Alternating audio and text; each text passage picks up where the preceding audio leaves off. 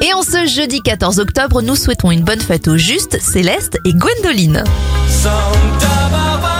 C'est parti pour les événements. En 1985, première diffusion en France de la série Santa Barbara.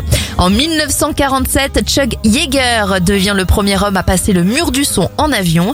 Et en 2012, c'est Félix Baumgartner qui franchit le mur du son, mais là, c'est lors d'une chute libre de 39 376 mètres.